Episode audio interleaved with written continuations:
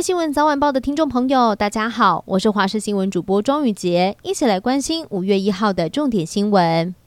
美国二十五家军火商代表团一行二十五人，原本预定五月二号到台湾来参访，但是却提早到四月三十号的晚上抵达台湾。五月一号中午第一站来到苗栗参访台湾晋升太空科投公司，这是一间民营航太火箭制造商，双方要洽谈航太科技的合作计划。而代表团中有八家军火商和台湾有买卖合作关系，其中洛克希德马丁公司最近才和美国陆军签订了新台币一千五百亿元的合约，生产导引多管火箭系统，还有弹头以及相关的设备。另外，专门制造弹簧刀无人机的宇航环境公司，也再一次获得了美国陆军十九点八亿新台币的大单。继续要来关心的是社会消息，大学女生宿舍竟然连续遭到陌生男子闯入。位在新北市林口的醒吾科技大学，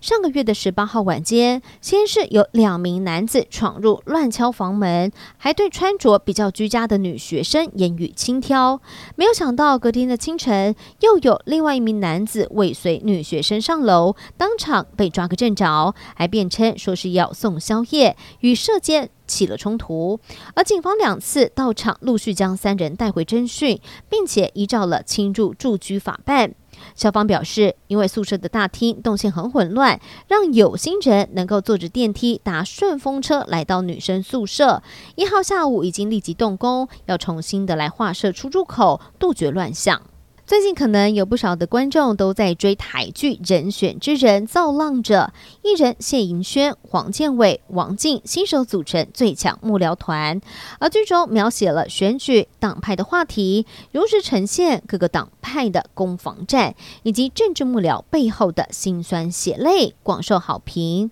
连当过幕僚的政治人物都说，看了这部剧真的有创伤症候群，但也由于太过写实，而剧中又因为大台。民主政治还有总统大选，因此中国最大的戏剧讨论平台豆瓣是全面晋升。好事多热卖的商品。柯克兰冷冻三种综合酶被验出 A 肝病毒，争议持续的延烧。国民党立委王鸿薇在今天怒批说，今年三月美国就已经通报了相关的莓果问题，好事多却没有预防性的下架，食药署也没有处理。截至目前为止，好事多进口的九千四百二十七包综合酶都已经卖出去了，要求食药署应该要立刻开罚。对此，食药署在截稿之前没有回应，而好事多方面则表示，并没有进口美国三月所验出来的问题商品。非洲苏丹的内战进入到了第三周，虽然苏丹政府跟武装组织快速支援部队三十号同意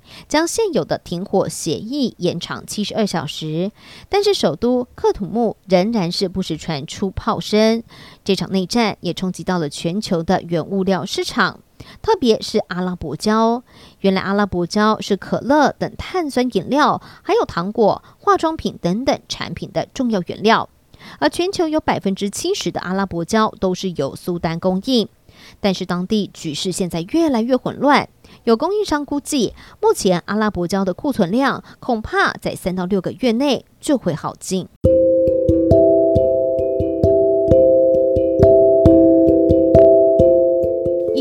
这一节的新闻内容，非常感谢您的收听，我们下次见。